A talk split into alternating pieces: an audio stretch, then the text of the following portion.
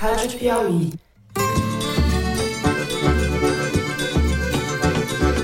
Olá, sejam muito bem-vindos ao Foro de Teresina, o podcast de política da revista Piauí. Quando um ministro supremo é agredido com sua família, na verdade é uma agressão contra toda a sociedade.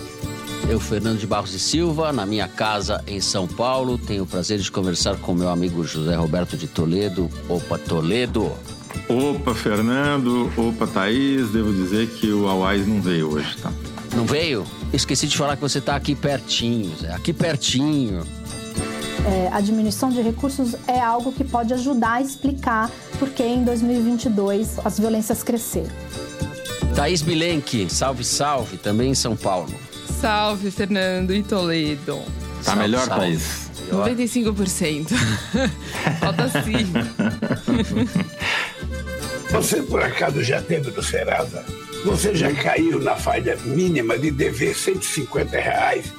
Bom, vamos então aos assuntos da semana. A gente abre o programa com o caso das hostilidades contra o ministro Alexandre de Moraes e seu filho no Aeroporto Internacional de Roma na última sexta-feira. Na terça-feira, autorizada pela presidente do STF, ministra Rosa Weber, a Polícia Federal realizou buscas e apreensões em endereços dos agressores. O casal Roberto Mantovani Filho e Andréa Munarão e o genro de Mantovani, Alex Zanata. Os dois são empresários e bolsonaristas. Mantovani chegou a concorrer à prefeitura de Santa Bárbara do Oeste, no interior de São Paulo, em 2004. Eu não sei se Santa Bárbara do Oeste fica na Grande Matão, Zé. Fica, mas foi renegada depois desse episódio. Na quarta-feira, em Bruxelas, depois da reunião de cúpula da Comunidade dos Estados Latino-Americanos e Caribenhos com a União Europeia, o presidente Lula defendeu em entrevista que era preciso, abre aspas, punir severamente pessoas que ainda transmitem ódio. Disse ainda, referindo-se genericamente aos agressores, que um cidadão desse é um animal selvagem, não é um ser humano. O presidente ainda falou que essa gente que renasceu no neofascismo, colocado em prática no Brasil, tem que ser extirpada e nós vamos ser muito duros, disse Lula, com essa gente, para eles aprenderem a ser civilizados. O episódio e sua repercussão acrescentam mais um capítulo ao ambiente carregado do país por obra das viúvas inconsoláveis de Jair Bolsonaro. A resposta das autoridades ao que aconteceu, das ações da Polícia Federal às palavras de Lula, visa dar um basta ou mandar um sinal aos golpistas renitentes, mas é também descalibrada a reação, abusiva para alguns, e acaba colaborando para o clima de ódio instalado no país. No segundo bloco, a gente segue falando de violência. Acaba de ser divulgado o relatório do anuário do Fórum Brasileiro de Segurança Pública, que registra entre seus destaques o crescimento da violência contra crianças e adolescentes, além do aumento do crime de estupro. Foram registrados em 2022 nada menos que 75 mil casos de estupros e estupro de vulnerável, um recorde alarmante. A gente vai detalhar um pouco esses números. Por fim, no terceiro bloco, a gente fala sobre o começo da operação do programa Desenrola Brasil. De acordo com a pesquisa de endividamento e inadimplência do consumidor, em abril deste ano, 78,3% de famílias brasileiras, 4 em cada 5 praticamente, estão com dívidas, dívidas em atraso ou não. O governo federal propagandeia que quer 70 milhões de brasileiros com o nome limpo na praça e dívidas renegociadas. A realidade, no entanto, é bem menos promissora. A gente vai discutir o que está em jogo e qual é o alcance deste programa. Estamos no país das dívidas, das atrocidades e da intolerância. O escritor austríaco Stefan Zweig acreditava que éramos o país do futuro. É isso, vem com a gente.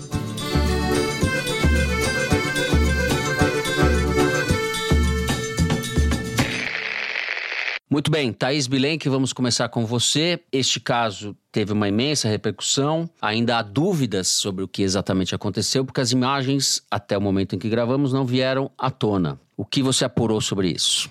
Na terça-feira, a gente está gravando quinta. Na terça-feira, eu conversei com um policial federal envolvido nessa investigação e ele tinha acabado de receber as imagens do aeroporto de Roma mostrando a confusão. E no relato dele, a mulher, essa mulher bolsonarista, é que começa a agressão e não o contrário, como os provocadores alegaram na sua defesa. Então, as imagens mostram que ela começa xingando, isso eu apurei com o entorno do Alexandre, ela começa xingando a mulher do Alexandre. Eu já vou chegar aí. O fato é o seguinte: a Polícia Federal, em seguida, quando começa a investigar, faz buscas na casa dessa família ao mesmo tempo em que fez busca pessoal enquanto eles prestavam depoimento na Polícia Federal. Então, eles pegaram celular, computador, fizeram buscas tentando encontrar documentos que buscassem a comprovação dessa situação e, eventualmente, de ligações com atos antidemocráticos. Segundo a Polícia Federal, o que eles falam, a defesa deles e a contestação da versão que o Alexandre de Moraes deu para a Polícia Federal é relevante porque o que eles vão usar são as provas colhidas. Agora, embora tenha essa essa linha de investigação de tentar ligar essas figuras a atos antidemocráticos, isso não entraria no inquérito sobre esse assunto relatado pelo Alexandre, porque ele é a vítima, ele não poderia presidir nem relatar algo contra ele próprio. E então a Polícia Federal instaurou um inquérito específico sobre esse caso e vai investigar também crime contra a honra. Aí tá a controvérsia, porque dá para ir tão longe e enquadrar um ato como esse como um ato contra a democracia? Tem muita gente questionando.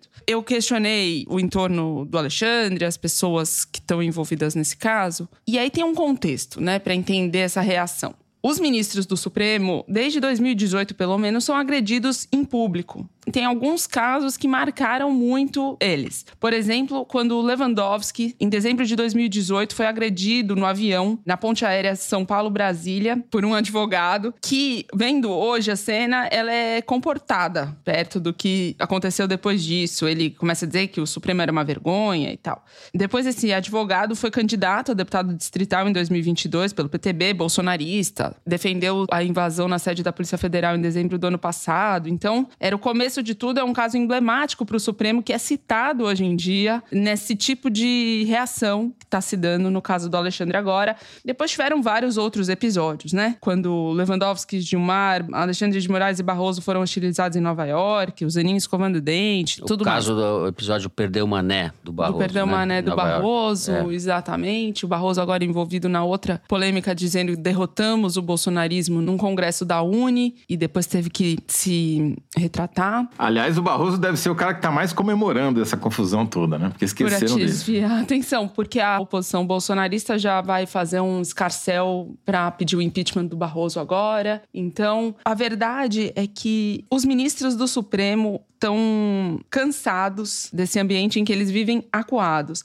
E quando envolve a família, potencializa essa exaustão. O Alexandre de Moraes, ele já foi alvo de muita hostilidade em público. E ele tem um temperamento um pouco mais frio nessas horas. Mas, como eu falei, esse episódio começa com a mulher xingando a mulher dele. A mulher do Mantovani xingando a mulher do Alexandre de Moraes. Isso. E o filho tenta defender, e aí toma o tapa que derruba o óculos no chão. Isso sim aí pega um pouco mais, mexe um pouquinho mais com os brios. E aí tem essa reação, tem esse espírito de corpo entre os ministros, todos eles já se viram nesse mesmo lugar. E lembrando que o Toffoli, quando era presidente do Supremo, instaurou o inquérito das fake news em março de 2019, que é o começo de tudo. E o que motivou a instalação do inquérito foram as ofensas e calúnias que os ministros sofreram, mas os familiares, na justificativa dele, ele fala disso. Então, essa é a gota d'água, esse episódio tem ingredientes dessa reação. Agora, mesmo no entorno do Alexandre, existe sim essa prudência em atentar para o fato de que a reação pode acabar sendo exagerada mesmo. A Polícia Federal está investigando esse caso com ímpeto. A presidente do Supremo Tribunal Federal deu autorização durante o plantão do recesso judiciário. Está se dando a esse caso um tamanho como um, um ato contra a democracia e contra a integridade das instituições. Agora as investigações têm que, enfim, dar respaldo para essa reação. É. Vamos ouvir o Toledo. Eu acho que o risco de que a polícia esteja sendo usada politicamente ou esteja agindo politicamente e que isso seja um abuso é imenso. Mas é, você tem dados aí novos sobre a repercussão desse caso nas redes sociais, sobre coisas que não estão sendo muito faladas por enquanto. Esse caso tem potencial para se tornar um ponto de inflexão a favor do bolsonarismo. O bolsonarismo, vamos lembrar, até o final de semana estava completamente nas cordas. O Bolsonaro estava numa expressão chique, assim, abaixo do que as partes baixas de cobra.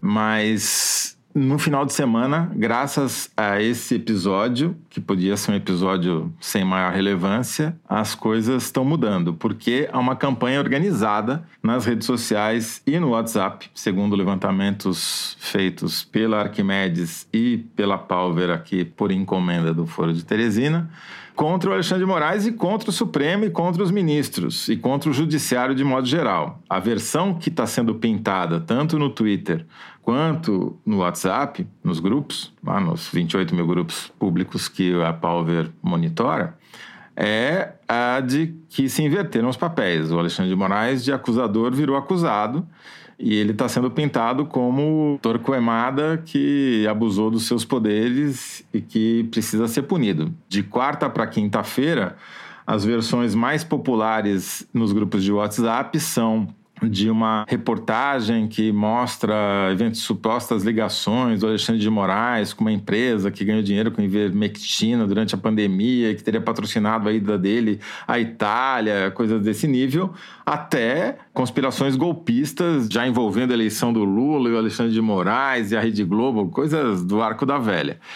Só que isso está ganhando uma atração como nunca ganhou. Para vocês terem uma ideia. Coisas fantasiosas, né? Fake news de vocês. Misturando tudo. E aí já entra o Eduardo Girão, senador Girão, que é aquele que levou o boneco do feto lá para o Silvio Almeida na... naquela sessão do Congresso. Dizendo que vai levar o Alexandre de Moraes à Comissão de Direitos Humanos da ONU. Já está nesse nível de loucura, entendeu?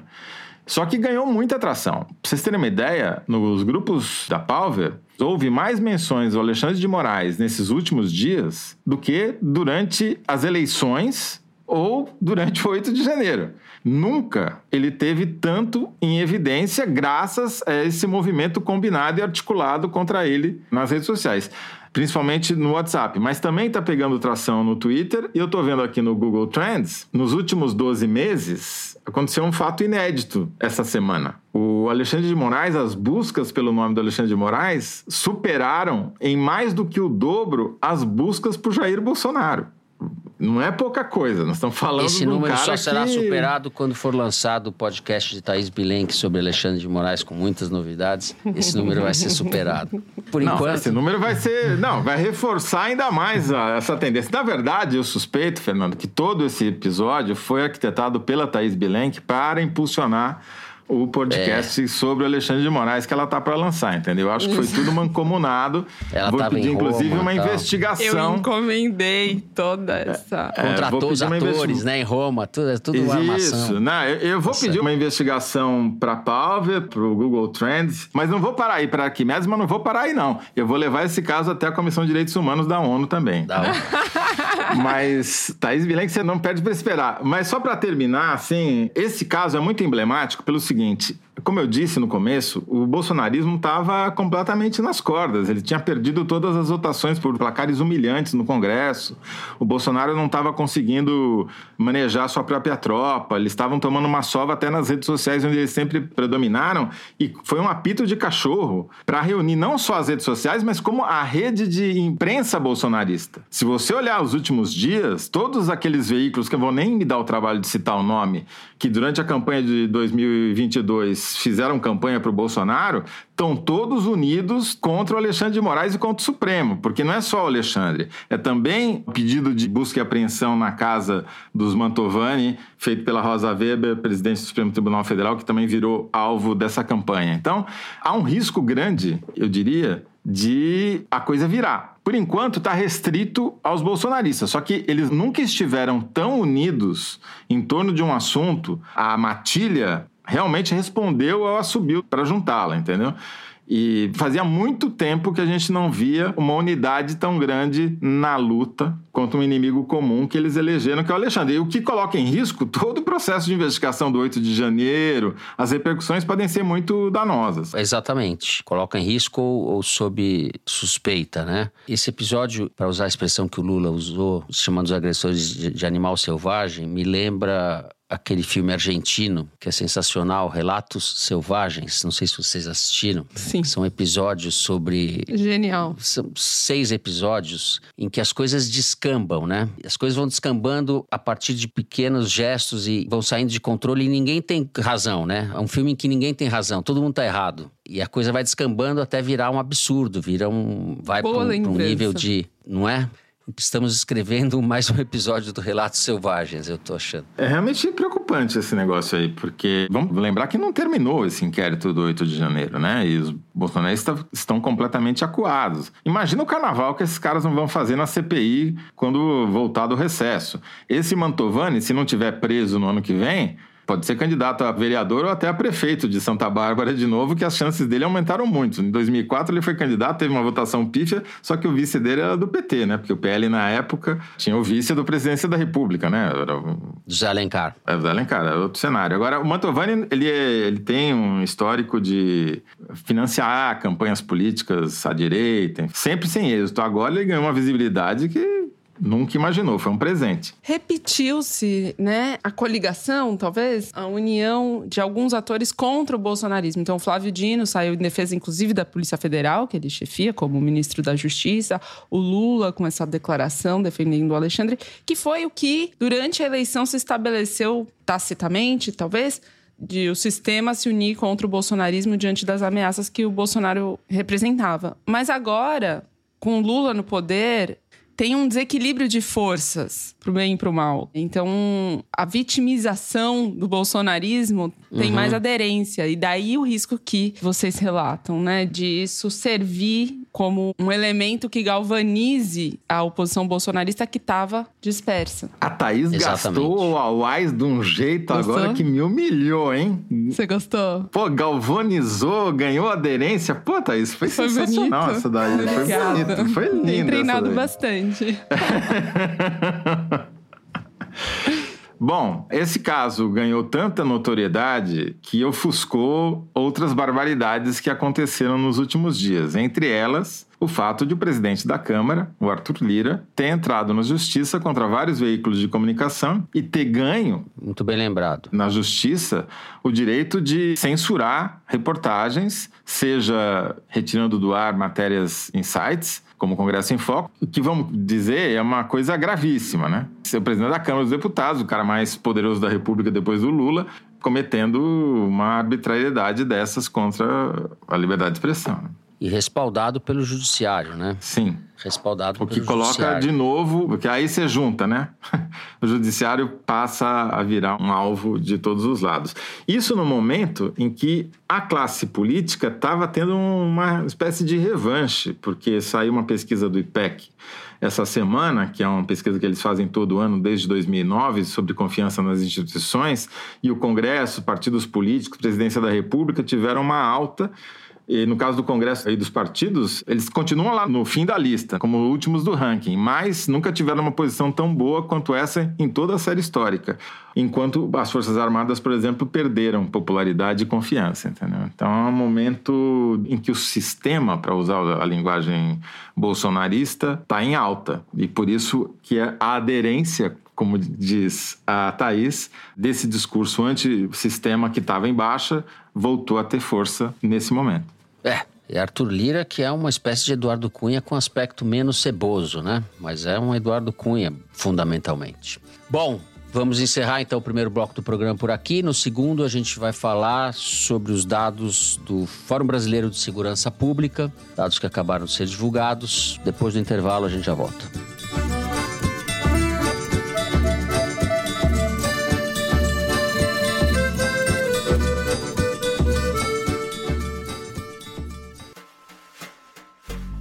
Na edição de julho da Piauí, Angélica Santa Cruz conta os bastidores de brigas e intrigas no Teatro Municipal de São Paulo. Quando você organiza em uma linha do tempo só todas essas crises administrativas recentes do teatro, aparece um enredo feito de histórias comprovadas de corrupção, de brigas homéricas, choques de ego, intrigas. Com o perdão da obviedade da associação, é uma baita opereta. A instituição, inaugurada em 1911, foi inspirada na Ópera de Paris e é um dos cartões postais da maior metrópole brasileira. Eu fiquei um pouco mais de dois meses na apuração, falando com funcionários do teatro, com gente que passou pela administração e com pessoas que me ajudaram a entender a história e a importância dessa joia cultural da cidade. No papel, no computador ou celular, assinante lê essas e outras reportagens exclusivas. Saiba mais em revistapiauí.com.br.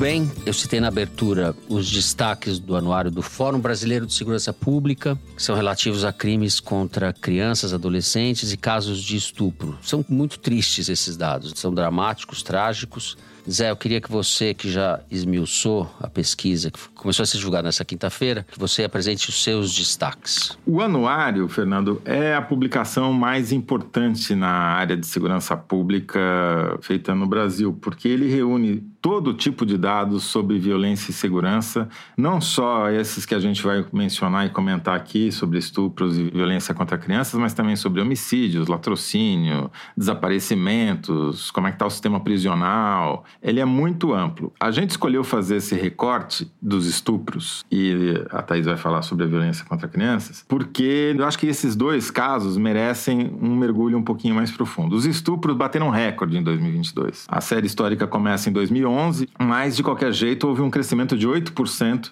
nos casos de estupro de 2021 para 2022. Foram 75 mil casos no ano passado, com uma taxa de 37 por 100 mil habitantes. É uma taxa maior que a taxa de homicídio, por exemplo, bem maior. Além de tudo, não bastasse esse número já ser altíssimo, 76% dos casos envolvem vítimas com menos de 14 anos de idade. Então, são pessoas que são incapazes de consentir numa abordagem sexual. Por isso que estão somadas nessa estatística de 75 mil casos os casos de estupro propriamente ditos e de estupro de vulnerável, que é uma outra categoria em que não necessariamente há consumação do ato, mas como é uma situação especial, são pessoas vulneráveis, incapazes de consentir, tudo é chamado de estupro, tá certo? Bom, os dados mais chocantes. 10% dos casos envolvem bebês de 0 a 4 anos. 18% envolvem crianças de 5 a 9 anos. E isso é mais chocante ainda porque a gente sabe, segundo um estudo do IPEA, que menos de 10% dos casos chegam às delegacias. E esses casos que a gente está citando, esses 75 mil, são só aqueles que viraram boletins de ocorrência. Logo, a gente pode multiplicar esse número por 10 né, para se chegar no que deve ser essa realidade horripilante da violência, e é uma violência majoritariamente contra mulheres, 89% das vítimas são mulheres, mas também há crianças do sexo masculino. Basta a gente pegar um exemplo que até é citado no relatório, que é o exemplo da Xuxa, para mostrar como é grave e como é subnotificado. Né? A Xuxa foi abusada, segundo ela revelou num texto para a revista Vogue alguns anos atrás, por familiares e conhecidos entre os 4 e os 13 anos de idade. E ela só foi falar desse assunto com mais de 50 anos de idade. Então você imagina a quantidade de pessoas na mesma situação da Xuxa que existem no Brasil, né? E que não estão contempladas aqui nessas estatísticas que a gente está dando. Bom, nesses 75 mil casos, além da prevalência de crianças e de mulheres, a prevalência de pretos e pardos. 57% das vítimas são pretos e pardos. E o que é mais chocante, que contraria todos os estereótipos que a gente tem sobre a violência sexual. 83% dos abusadores são conhecidos das vítimas. No caso das crianças com menos de 14 anos, 64% dos abusadores são familiares. Já nas vítimas de estupro com mais de 14 anos, 14% dos abusadores são parceiros, maridos, namorados. 10% são ex-parceiros íntimos, ex-maridos, ex-companheiros. Quer dizer, um em cada quatro é a pessoa que a outra tinha escolhido para viver com ela, tá certo? Então, é uma violência muito íntima mesmo, em todos os sentidos, não só físico como emocional. Mas, mais do que isso, 38%, além desses parceiros íntimos, né, Os outros 38% são familiares das vítimas. 15% são conhecidos. E só 23%, ou seja, só um em cada quatro, são desconhecidos. Então, aquela ideia de filme americano de que o estupro e a violência sexual acontece na rua por um estranho, por um estuprador em série, é a exceção, não é a regra. A regra é que os crimes de violência sexual, especialmente contra menores de 14 anos, mas também contra maiores de 14 anos, eles acontecem 68% em casa e à luz do dia, entre as 6 da manhã e as 6 da tarde. Isso torna esse tipo de crime especialmente difícil de combater, porque não adianta você aumentar o efetivo policial, não adianta você comprar equipamento extra para a polícia, não adianta você fazer desfile de viatura, nada disso vai ajudar a combater esse tipo de crime, porque ele se dá não na rua, principalmente se dá dentro de casa, com familiares e conhecidos. Quer dizer, é um problema muito mais complexo, muito mais difícil e para o qual a gente não tem nenhuma política pública sendo implementada com resultados que a gente possa dizer, não, vamos por aqui. Ao contrário, a tendência é de crescimento. Houve um refluxo durante a pandemia, no primeiro ano da pandemia deu uma queda, mas logo em seguida, em 2021, já retomou o crescimento e agora reforçou de novo e bateu o recorde, chegando ao número mais alto da série. Uhum. É, são dados tão deprimentes que demandam, obrigam o poder público a pensar políticas de esclarecimento, de acolhimento, de, enfim, não é um problema policial só, evidentemente. Também é policial, mas é muito maior mesmo. Thaís, você também se debruçou aí sobre os dados do relatório. Você vai falar sobre as vítimas crianças, é isso? Crianças e adolescentes são vítimas de outros tipos de violência que às vezes precedem estupro e às vezes não, e são infligidas ao longo de todo o período da infância. São casos, muitos desses, reiterados e com implicações traumáticas na vida dessas crianças quando se tornam adultas e implicações, inclusive, sociais. O ano de 2022, que é o ano retratado pelo anuário, foi um ano inóspito para crianças e adolescentes em que aumentaram todos os indicadores, exceto homicídio intencional doloso, porque esse indicador caiu no país inteiro na taxa geral, entre crianças e adolescentes também, mas tem nuances graves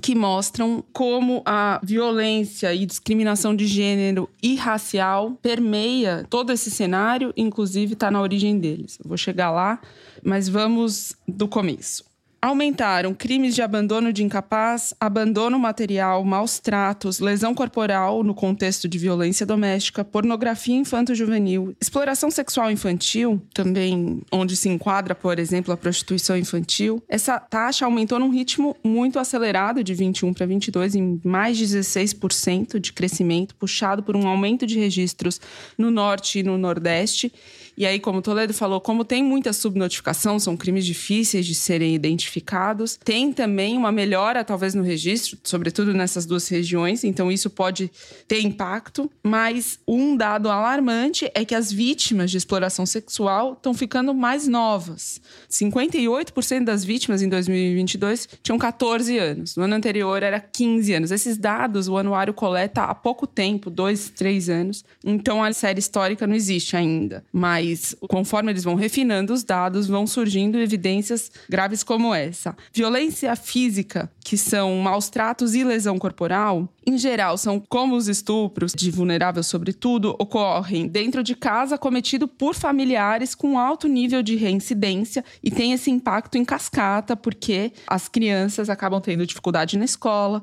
e daí tudo que isso significa na vida delas, ansiedade, reprodução do padrão de violência. E os meninos são as principais vítimas nos primeiros anos de vida, ainda bebês, né, de violência física, maus tratos e lesão corporal. E depois acontece uma inversão, as meninas passam a ser mais atingidas na adolescência. E isso tem uma possível relação com o aumento de crimes sexuais, segundo o Fórum Brasileiro de Segurança Pública, e inclusive são indicadores na elaboração de uma política pública que ajudariam a prevenção, inclusive porque a violência começa às vezes antes do abuso sexual e do estupro propriamente. E a desigualdade racial, que é quase inexistente até os nove anos, nesses casos de maus tratos e lesão, ou seja, crianças brancas, pretas e pardas é 50 a 50% mais ou menos, e aí na adolescência começa a incidir mais entre as meninas pretas e pardas. Então, neste cenário de violência física, adolescentes meninas negras são as principais vítimas e os principais autores desses crimes são os pais ou figuras masculinas conhecidas daí a relação com os casos de estupro. No caso de morte violenta, que eu falei, no país inteiro a taxa diminuiu, diminuiu entre crianças e adolescentes. Foram quase 2.500 casos de morte violenta no país em 2022, sete casos por dia. E, de novo, daí o aspecto racial atravessa essa questão. Entre as vítimas de 12 a 17 anos, quase 90% são do sexo masculino. 85% são negros e 60% acontecem nas vias públicas. Ou seja, o racismo que mata a população negra nas periferias dos centros urbanos não poupa os menores de idade, muito pelo contrário, ele atravessa toda essa população e está na origem da violência estrutural do Brasil. E ainda tem um indicador alarmante nesse aspecto, que é o fato de terem aumentado muito, em 17%, as mortes de adolescentes decorrentes de intervenção policial. Ou seja, tudo que se estuda, que se sabe, que se denuncia sobre a violência no Brasil não poupa os menores de idade, ao contrário, e essa população é o futuro do país. Né? Isso tem uma implicação política eleitoral, né, aparentemente, porque o fato dessa população preta e parda jovem, seja criança, seja adolescente, seja começo da idade adulta, ser vítima e ser vítima crescente da polícia, por exemplo, além do preconceito, de todas as outras violências, explica talvez por que, que o Bolsonaro e o bolsonarismo foi tão mal dentro desse segmento eleitoral nas eleições, né, nas periferias das grandes cidades, que é justamente o cenário onde elas são mais vítimas dessa violência, principalmente da violência policial, e o bolsonarismo prega a violência policial. A gente sempre reporta os, os, dados do anuário, né? Pelas razões que você falou no início, Zé, mas são tão chocantes que a gente fica. Até o tom de voz aqui muda, até a dinâmica, o andamento do programa muda, porque são dados realmente muito estarrecedores e levando em conta ainda que a realidade é pior do que o que os dados alcançam, né? Ou que eles, que eles identificam que... pela subnotificação e que precisam de uma política pública ampla, que não envolve só a Secretaria de Segurança Pública dos estados, que vai além do Ministério da Justiça, que seja de todo é, o governo, um né? Mutirão de mesmo, público, né? Uma é. coisa emergencial, um mutirão que fosse minimamente compatível com a gravidade desse negócio, né? Com a abrangência, porque os números são tão gigantescos que você sai deles com, com uma, uma sensação de sociedade doente mesmo e inviável, né? Bom, a gente vai encerrar o segundo bloco do programa por aqui. No terceiro, vamos falar do programa Desenrola Brasil e do endividamento das famílias brasileiras. Já voltamos depois do intervalo.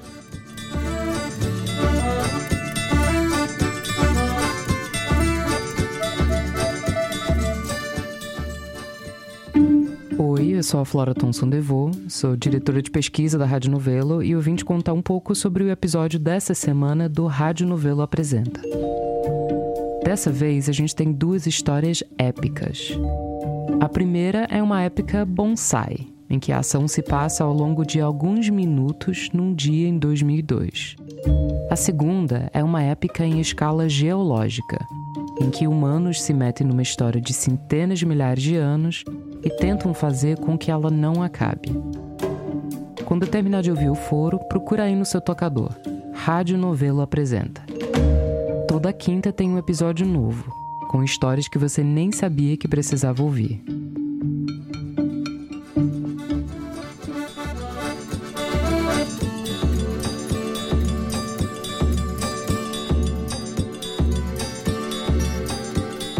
Muito bem, Zé, vamos começar com você.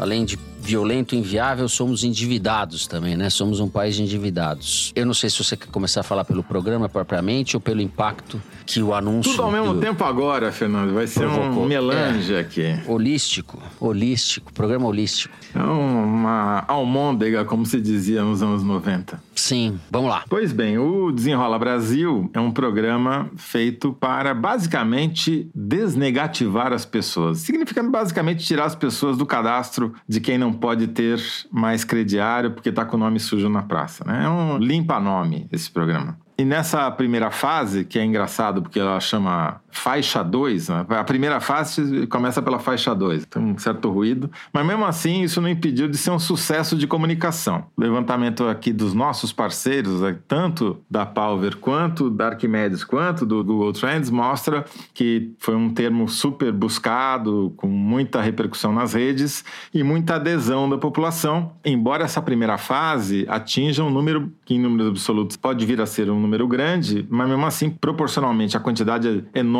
de pessoas super endividadas, que são 70 milhões no Brasil, é pequeno. Se der tudo certo, essa primeira fase vai ajudar 2,5 milhões de pessoas. Nessa primeira fase, são só os devedores e os bancos. O governo entra como facilitador, mas ele não tem garantia, não tem nada. É dinheiro privado, ele está promovendo a ideia de que os bancos renegociem as dívidas de pessoas de baixa renda, dívidas de pequeno valor, que deve, se der tudo certo, atingir 2,5 milhões de pessoas. A gente está falando ah, do que aí? De dívidas de então, por exemplo, as dívidas até 100 reais, todo mundo com baixa renda que entrar no programa vai sair do Serasa, vai tirar o nome e vai poder contratar crediário de novo, entendeu? Agora, a segunda fase, que é a fase mais ampla, mais complexa, que tem garantias do governo, etc., só começa em setembro, né? E aí a gente fala dela lá em setembro, quando ela começar.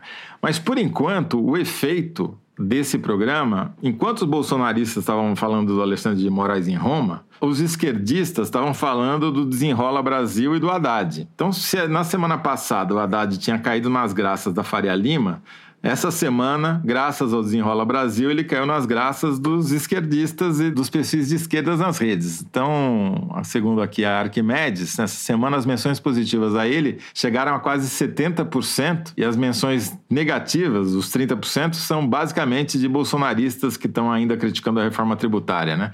Esses são aqueles que ainda não tinham começado a falar do Alexandre de Moraes. Mas voltando aqui para o Desenrola Brasil. O programa foi muito celebrado pelos perfis de esquerda, entre os quais 79% das menções foram positivas. Então, agradou a esquerda, porque, obviamente, pega essa camada da população mais desassistida e tem um efeito, esse programa, um efeito potencial, que é bom para o Haddad também no médio prazo. Por quê? Se essas pessoas limpam seus nomes e começam a poder contratar novos empréstimos através de novos crediários, etc., elas obviamente voltam para o mercado de consumo e isso vai impulsionar a economia e vai aumentar a arrecadação, que é uma coisa que o Haddad precisa muito para fechar suas contas esse ano. Então, como diz o Lauro Gonzalez, que é um professor da FGV especializado em microfinanças e um grande especialista em crédito, o Desenrola Brasil, hum, podemos dizer que é um programa ruim, longe disso, mas ele não resolve o problema do superendividamento no Brasil, desses 70 milhões de superendividados aí. Ele vai ajudar as pessoas a limparem seu nome na praça e voltar para o mercado de consumo, que já é uma grande coisa. Mas o problema estrutural tem outras causas, como, por exemplo, a super oferta de um crédito ruim, juros do cartão de crédito, por exemplo, que é muito utilizado. Então, passaria por soluções mais complexas que talvez venham num segundo momento. Mas começou bem, desenrola, ajudou o Haddad, está ajudando o governo, está criando mais um bom momento para o governo nas mídias sociais, até nos grupos de WhatsApp também, as avaliações são muito mais positivas do que negativas. Então, continua naquela maré em que o Haddad sai cantando com seu violão e ganhando tipo um flautista de pan. Primeiro a Faria Lima e agora os esquerdistas. Thais Brink. Eu conversei com uma pessoa do Ministério da Fazenda envolvida na elaboração do Desenrola. Eu perguntei para o Ministério, inclusive, se já tem expectativa de arrecadação decorrente né, do impacto no consumo do programa. Eles disseram que ainda não tem esses dados fechados, inclusive porque querem observar a parcela de cada uma das faixas que vai aderir ao programa nos momentos em que forem lançados. Mas a expectativa do Ministério da Fazenda é sim que expanda o consumo, obviamente, e junto com política de salário mínimo e Bolsa Família, ajude a mudar a composição do PIB para o ano que vem, com uma dependência menor do agronegócio, que hoje é o que puxa o PIB do país. E além disso, do impacto no PIB, no emprego, no consumo, o programa tem um impacto, essa é a leitura do Ministério da Fazenda, é a expectativa, em termos de cidadania, né? Ao permitir que as pessoas voltem a ter possibilidade de acessar o mercado de crédito. E daí o sucesso também também de repercussão do programa. Eu queria voltar um pouco para a gente entender esse momento do Haddad. A gente falou semana passada que ele conseguiu percorrer todas as metas que ele tinha estipulado para o primeiro semestre, que era um bom momento, mas eu apurei na Fazenda que foram várias vitórias seguidas, mas eles sabiam que tinham voto para ter já aprovado, liquidado o marco fiscal e a votação do CARF, que é aquele tribunal da Receita que julga as dívidas né, dos contribuintes com a União. Tinha voto para tudo isso, mas não liquidou e não liquidou porque o Lira não quis. E entra em cena toda a negociação do Lula com o Centrão que está em curso e da qual a gente vem falando. O marco fiscal voltou do Senado, onde ele foi aprovado com alterações, e isso requer que a Câmara analise outra vez. Por exemplo, quando o Senado tira o Fundeb da regra, a Câmara deve colocar de volta. Bom, internamente, nos bastidores, não em público, o Haddad fala que tanto faz desde que aprove o marco fiscal, mas é um trabalho a mais que a Câmara vai gastar semanas aí para negociar e a questão da mudança do voto de qualidade do CARF, o Senado tem que analisar, porque já passou pela Câmara. O Senado está votando a reforma tributária. A reforma tributária no Senado vai ser mais difícil do que se imaginava, na expectativa da Fazenda. Tanto assim que o Haddad já recuou da ideia de mandar a segunda parte da reforma tributária sobre imposto de renda e dividendos ao mesmo tempo. Ele tinha dito para Natuza Neri, na entrevista que ele deu duas semanas atrás, que ia começar pelo Senado, porque a primeira parte da reforma tributária começou pela Câmara, e que ele já queria mandar junto com a tramitação dessa primeira parte. E nessa semana, na terça-feira, ele recuou, deu uma declaração rápida no Ministério da Fazenda, no quebra-queixo na portaria, dizendo que seria muito ruim duas coisas tão diferentes tramitarem juntas. Ou seja, as expectativas não são tão otimistas assim. Em relação ao CARF, esse projeto é muito importante porque ele tem um potencial de colaborar, contribuir em quase metade do valor que o governo precisa para zerar o déficit público em 2024. Por exemplo, só a Petrobras tem de contencioso com a União 100 bilhões de reais. Isso o Jean Paul Prats, que é o presidente da Petrobras, disse para o Haddad que, uma vez votado e aprovado o projeto que muda o voto de qualidade do CARF, a Petrobras consegue já devolver, pagar 30 bilhões da sua dívida com a União. E isso é muito importante porque essa promessa de zerar o déficit público tem uma dificuldade de conseguir uma arrecadação de 105 bilhões de reais. Né? Então, o voto de qualidade traria 50 bilhões, é, é fundamental. E o Haddad, a Fazenda, tem que ficar caçando receita para conseguir fechar essa conta. E o Lula inventa a moda. Nas palavras do Ministério da Fazenda, ele fez isso com a história dos carros populares, dando subsídio para venda de carro. A Fazenda precisou reonerar o óleo diesel e agora o Lula lançou, meio no ar, sem grandes preparos, a ideia de fazer a mesma coisa com a linha branca, de lançar algum tipo de subsídio na venda de televisão, geladeira, fogão, eletrodomésticos em geral. E o Haddad soube disso pela imprensa. Ele não tinha tido nenhuma conversa com o Lula, depois teve uma conversa que já estava agendada para falar de desenrola, inclusive, achou que o Lula ia mencionar e tal. Lula não falou nada, não tocou nesse assunto. Por enquanto está no ar, mas é isso. O que o Haddad tem feito para viabilizar a agenda dele é uma negociação muito estreita com o Arthur Lira, e o que ele pede para o Senado é sempre, no caso da reforma tributária, no marco fiscal isso já não aconteceu, é de que se eles forem mexer no texto, que suprimam e não alterem, porque suprimir, a Câmara não precisa começar a análise de novo.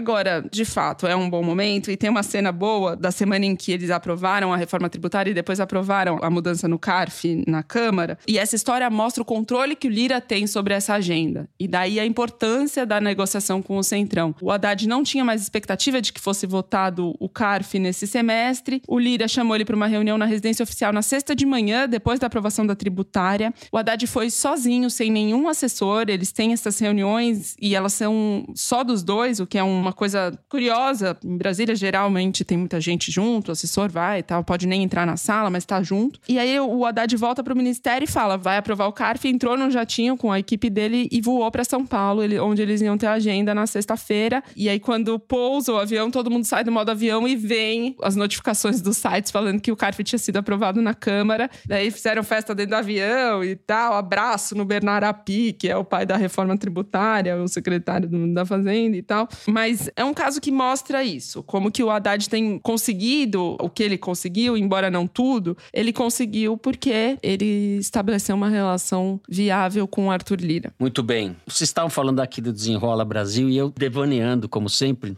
lembrei da cena que eu vi essa semana. Eu estive em Serra Negra, que é uma cidade do interior de São Paulo, uma estância mineral, uma cidade turística. E ali tem um comércio de roupa tal. E a vida inteira eu fui para Serra Negra. Passei minha infância lá, adolescência. E a cidade está lotada. Tava lotada, os hotéis todos lotados. É uma cidade pequena, vivendo em função do comércio, né? Era uma cena bucólica do interior. E daí eu fui visitar, por orientação de um dono de restaurante que eu conhecia. Ele falou: inauguramos uma fonte aqui na cidade e tal. A fonte é uma réplica da Fontana de Treve. uma réplica da Fontana de Treve. E tava lotada, as pessoas jogando moeda na fonte. Não custa nada tentar, né? Não custa nada tentar. E eu fiquei pensando que a modernização, custa. a utopia a brasileira, a cidade não tem um teatro, o cinema tá fechado há quatro décadas. Eu tenho uma coisa, não tem cultura, não tem nada. Tudo se dá pelo consumo. E tinha uma felicidade, eu pensei, a utopia brasileira, de certa forma, tá estampada aqui nessa coisa das famílias consumindo, passeando, tomando pais com bermuda, tomando sorvete, mães jogando moedinha na Fontana de Treve e tal. Esse é o Desenrola Brasil. Na minha cabeça, essa é a imagem do Desenrola Brasil. Enfim, é um devaneio, é um parêntese aqui, mas eu não joguei ah, moedinha na Fontana de Treves. É. A Fontana de Treves já é o pior caça-turista de Roma. Né? Agora imagina em Serra Negra. Deve ser, eu vou lá, é um vou sucesso. lá ver, vou conferir. Só lá. faltou a Anitta Ekberg com o Marcelo Mastroianni mas... dentro da Fontana. Mas tem as mesmas proporções da, font da Fontana de Menor, Trevi? um pouco, menor, ah, mas, uhum. mas uma réplica, réplica bem feita. É, não deixa de ser chocante, né? Passei são águas, águas azuis também? Assim? Águas azuis, tudo, as Opa. cores, são muito... Fica aqui esse relato. 500 anos depois, Serra Negra se equipara a Roma. Chegamos a Roma. Encerramos o terceiro bloco, então vamos direto para o momento Kinder Ovo. Thaís Bilenque já limpando os ouvidos, pega o Mareses aí. Vamos lá. Mari, solta aí o Kinder Ovo.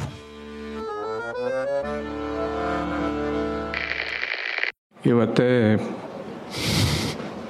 peço desculpas, que não é fácil ouvir que a gente ouve aqui. Eu acho que todos nós temos uma, uma responsabilidade muito grande. Estamos vivendo um momento muito desafiador que nos cobra, que nos cobra atitude, mas também nos cobra inteligência, eminente senador. Ah, é o, é o Marinho, senador do Rio Grande do Norte, bolsonarista, chorando. Toledo saiu das catacumbas, Thaís. Ganhou. Rojão, Rojão, Toledo acertou. Eu fiquei inspirado é. pela Fontana de Treves e Serra Negra. É isso, José Roberto Toledo. Quem fala chorando é o senador Rogério Marinho, do PL do Rio Grande do Norte, durante a audiência na Comissão de Segurança Pública. Tem Senado. a ver com o nosso primeiro bloco, porque ele fala da perseguição aos bolsonaristas pela justiça. E chorou por eles. É o choro terrorista. Tá louco, hein? Perdi essa, perdi essa. Pode ficar orgulhoso. Bom, depois deste registro épico de José Roberto Toledo voltando às paradas de sucesso. A gente vai para o momento cabeção com dicas de filmes, livros, passeios à Fontana de Trevi, brincadeira. José Roberto Toledo, a sua tá moedinha vai para quem? Eu vou indicar um livro e um filme. O livro saiu em 2021 nos Estados Unidos, mas tem tradução já no Brasil, que chama-se Nação Dopamina. É de uma psiquiatra e cientista da Universidade de Stanford, a Anna Lembeck. E é muito interessante o livro, é muito bom de ler e ela trata de dois temas fundamentais, de felicidade e sofrimento, como as duas coisas se misturam na neurociência e dentro do cérebro. Fala sobre vícios, sobre compulsão, explica os mecanismos não só dos vícios químicos, de drogas, etc., mas também das compulsões sexuais, compulsões de uso de equipamentos eletrônicos, celular. Eu comecei a ler esse livro graças a um podcast que eu gosto muito chamado Hidden Brain, que tem já dois episódios em seguida com a Ana Lembeck, que também vale a pena ouvir. Eu vou indicar um documentário que está na Netflix e que o título em português não é muito feliz, é De Tirar o Fôlego, e em inglês ele faz mais sentido, porque é The Deepest Breath porque é a história de uma pineísta, uma mergulhadora livre, campeã mundial, uma italiana, famosa Alessia Zecchini, e um outro mergulhador que faz a segurança dos mergulhadores que fazem mergulho livre. O mergulho livre é um dos esportes mais perigosos do mundo, que tem uma taxa de fatalidade altíssima. É um, é um drama, não vou dar spoiler, mas. Mas é um é, documentário? É muito cativante. É um documentário com drama, é muito difícil você conseguir isso. E é praticamente ela só usa, tem pouquíssimas recriações, a grande maioria são cenas reais, mas é um drama. Ela construiu, ela conta a história de uma maneira que tem até suspense, é incrível, realmente tem uma manipulação. Os documentaristas puristas não vão gostar, já aviso desde já. E a sinopse na Netflix ainda fala que tem uma história de amor muito bem apresentada. Exatamente. Então é um documentário dramático, mas muito bem feito, muito bem construído. Thaís Bilenque, depois desse momento com drama, temos o momento cabecinha, que é um sucesso. As pessoas só querem saber do momento cabecinha. Tem, tem. Eu vou começar o seguinte: João Donato morreu essa semana. Hum, bem e, lembrado. E eu lembrei do show que eu fui do Tó Leone no Bona, Casa de Música em São Paulo. É, um, é uma indicação é muito legal essa casa. Uma indicação só para quem tá aqui em São Paulo, né? Mas é uma indicação para São Provinciana. Paulo, Provinciana. Provinciana, isso, Toledo. Que é o seguinte, tem um momento do show que é lindo, lindo, lindo, lindo, que é o seguinte. Ele lê o texto do Vinícius Calderoni, que é um diretor de teatro e uhum. músico também. Ouvinte do foro. Uma pessoa muito legal, ambas. Muito legal. E o Tó canta uma música dele que chama Tempo de Se Amar, lê um texto que fala sobre o João Donato, sobre um menino que colecionava sons na floresta e esses sons foram sendo cultivados por ele ao longo da vida e depois se transformam em música. E aí o Tó assobia a música Lugar Comum, que é Beira do Mar, todo mar é um. É uma coisa linda essa cena com esse texto do Vini e a interpretação do Thor. E o João Donato merece essa homenagem. Eles fizeram antes do João Donato morrer. É uma coisa de bonito. Então, essa é a minha primeira indicação. Muito legal, porque o João Donato é um gênio mesmo, né? Os músicos, muitos relatos muito bonitos sobre, sobre o João Donato, da Mônica Salmazo, né? na, na, no Instagram. Uma figura meio assim, não estava no radar de muita gente, né? Uhum. E ele é grandioso e, mesmo. E tem composições composições que todo mundo conhece, né? podem não identificar ele. E ele nasceu no Acre, daí o menino da floresta que colecionava hum. os sons. Depois foi pro Rio, morou no Rio desde adolescente, mas ele tem. Ah, é uma coisa de lindo. É uma coisa por um momento cabecinha, eu vou indicar um livro do Alan Sieber, que é ilustrador da revista. Ah. Quem lê a revista conhece muito bem as ilustrações dele. E ele tá lançando uma história em quadrinhos para as crianças, chama As Sete Vidas do Gato Juralbo. que é muito legal. É muito legal. É uma iniciação. para mim, aqui em casa vai ser uma iniciação em HQ. E ele brinca com os números e os nomes e conta uma história. Ele diz que ele fez junto com o filho, embora o filho tenha as melhores ideias. As ilustrações são o máximo e é muito simpático. É uma história em quadrinhos muito simpática, muito legal. Chama As Sete Vidas do Gato Juralbo. O Gato Juralbo. O Alan Zimmer é um genial. Eu adoro. Muito bem. Pode, os adultos também podem, né? Adultos podem, com alma podem. infantil pode consumir. Pode. Eu vou comprar o Gato Juralbo. Bom, eu vou indicar brevemente duas coisas, então. Primeiro, a peça que eu não sei se a Thaís foi assistir. Eu fui, Fernando. Você gostou? A peça A Sombra do Pai, que é um monólogo do Pedro Cardoso Cardoso escrito, e ele que atua, escrita por ele. É uma peça bem contemporânea, fala muito sobre o Brasil de hoje. É uma peça que seria impossível sem os anos Bolsonaro, né? Ela faz sentido a partir dos anos Bolsonaro. Eu não vou entrar, fazer spoiler aqui, mas Pedro Cardoso é um ator espantoso, assim, monumental, e é, é. é muito divertido. Ele é, é, e o texto é de uma inteligência é. incomum, assim.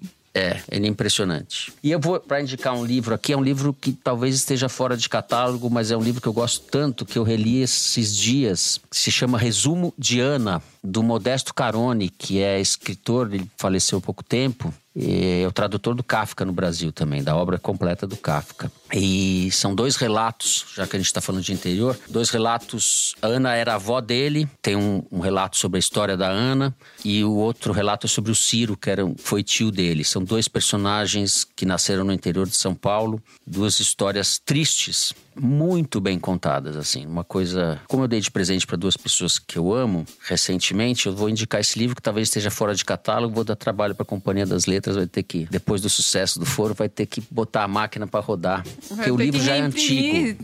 Uma, uma, uma é. enorme Eu sei que é bem idiosincrática, mas como a. Quem que falava? Quando eu dava dicas de livro de política, tava, não, faz aqueles que você gosta de verdade, tal, aquelas coisas esquisitas que você gosta. Então tá aí. Um livro. É litera, não é literatura, mas é um relato literário extremamente bem feito desses dois personagens da família dele. Resumo de Ana. É isso. Vai ter que aumentar o tempo do programa, Mari. Boa. Bom, dicas dadas. Vamos para o Correio Elegante, o momento de vocês. Eu vou começar com o e-mail do Henrique Braga. Como modesto professor de língua portuguesa, agradeço o incentivo ao uso do dicionário, com independência e sem desídia. E me permitam uma pequena observação. A pronúncia é Uais. Uais, é isso, Zé? Uais. Mas o Toledo falou certo. Não, eu falei Hawais, eu acho. Não. Hawaii. Hawaii é... Hawaii. Lá no Hawaii. É Uais. Wise. Wise. Pois é, como diria wise. o antigo é, wise, mandatário... wise. Wise. Aqui, ele diz... Wise. Pois é, como diria o antigo mandatário, o nome Wise tem um monte de coisa escrita, mas a pronúncia é até simples. Agradeço ainda se mandarem um beijo para a minha Janja Karina. Agora não é mais conge, é Janja. tá certo. E um beijo para o casal de amigos Maurício e Bia. Abraços a vocês. Henrique, muito obrigado pela cartinha. Correção, bem-vinda. É, um monte de letra nisso daí. Por que essas letras todas? Dois S's no final, Oais. É isso. Ok, eu vou ler o recado do Vicente. Vamos lá. Oi, pessoal do Foro, tudo bem? Meu nome é Vicente, tenho 11 anos e moro em Florianópolis. Desde 2018, minha mãe Gláucia escuta o Foro no carro quando busca eu e minha irmã na escola. Nós gostamos muito e damos muitas risadas. Dia 26 de julho, ela fará aniversário. Será que vocês poderiam mandar um feliz aniversário a ela? Ela ficaria muito feliz. Ela é professora e merece um agrado. Um grande abraço a todos. Obrigado. Ô, Vicente. Que da Buzina hora. aí, mãe do Vicente. Gláucia, feliz aniversário, Gláucia. Gláucia parabéns feliz pelo filhote. Gláucia. Pelo Parabéns, filhote Gláucia. Muito bem, ó, Vicente. É isso aí, Vicente. Beijo para vocês. A brasiliense Duda Gomes escreveu o seguinte: Encontro-me em terras francesas, visitando meu namorado que cursa doutorado. Essa semana, durante nossas férias pela Provence, voltávamos de um agradável jantar, dirigindo por uma escura e sinuosa estradinha da região do Luberon, quando, de repente, um vulto se lança contra o carro. Pela janela, vejo o corpo volumoso rolando pelos arbustos da estrada. Tá louco. Ele se levanta e sai roncando pelo mato. Após o susto, a completa incredulidade. Atropelamos um javapor. Nossa. Por sorte, estávamos em baixíssima velocidade e o animal ficou bem. Eu e meu namorado também não tivemos grandes problemas, além de limpar a sujeira de lama deixada pelo querido animalzinho em nosso para-choque. Passado Senhora. o pequeno trauma, não foi outra a minha conclusão. A Provence é a Grande Matin francesa. É. Concordo plenamente. É, é exatamente. E na ordem que você falou, viu, Duda? É a, a Provence que é a grande matão, não é a grande matão que é a Provence. Longe disso, tá certo? Bom, além disso, ela aproveita para mandar e pedir pra gente mandar um beijo pro Érico, que é o namorado dela. Que apesar de ser um grande fã do tal de Toledo, sempre se mostra reticente a tornar-se ouvinte do Foro de Teresina. Espero que depois desse susto e do recadinho de vocês, ele se convença de vez. Beijo grande. Ô, Érico, pelo amor de Deus, você já quase matou um javaporco, não vai matar a gente também de desgosto, né? Exato. Começa a ouvir aí o foro. O meu Javaporco saiu muleta, saiu, saiu inteiro, pelo jeito. Eles estavam em baixíssima velocidade, foi o Javaporco que atropelou eles, pelo jeito. T- tendo em vista o tamanho do javaporco, imagina um javaporco da Provence, né? Deve ser tratado a ervas finas tal. Eles correram mais risco que o javaporco. É isso? É isso aí. Bom, vamos terminando assim o programa de hoje. Se você gostou, não deixe de seguir, dar five stars. Eu ia dizer cinco estrelas, não pode? Five stars e comentários no Spotify. Pode também seguir no Apple Podcast, na Amazon Music, favoritar na Deezer, se inscrever no Google Podcast, no Castbox ou no YouTube. Foro de Teresina é uma produção da Rádio Novelo para a revista Piauí com a coordenação geral da Evelyn Argenta. A direção é da Mari Faria, a produção da Maria Júlia Vieira. O apoio de produção é da Bia Guimarães, a edição da Evelyn Argenta e do Tiago Picado. A finalização e a mixagem são do Luiz Rodrigues e do João Jabassi, do Pipoca Sound Jabassi, que é também o intérprete da nossa melodia tema, composta por Vânia Salles e Beto Boreno. A coordenação digital é da Bia Ribeiro, a checagem do João Felipe Carvalho e a ilustração no site do Fernando Carval. O foro foi gravado nas nossas casas. Eu me despeço dos meus amigos. José Roberto de Toledo. Tchau, Toledo. Tchau, Fernando. Tchau, Thaís. E você que está reticente, Érico, em ouvir o Foro Teresina, saiba que o Foro Teresina provoca mais doses de dopamina do que o livro da Ana Lembre, que é capaz de medir. Dopamina nisso daí. Thaís Bilenque, recuperada já. Tchau, Thaís. Tchau, Fernando. Tchau, Toledo. 95. 97,5 agora. Gente, é isso. Uma boa semana a todos e até semana que vem.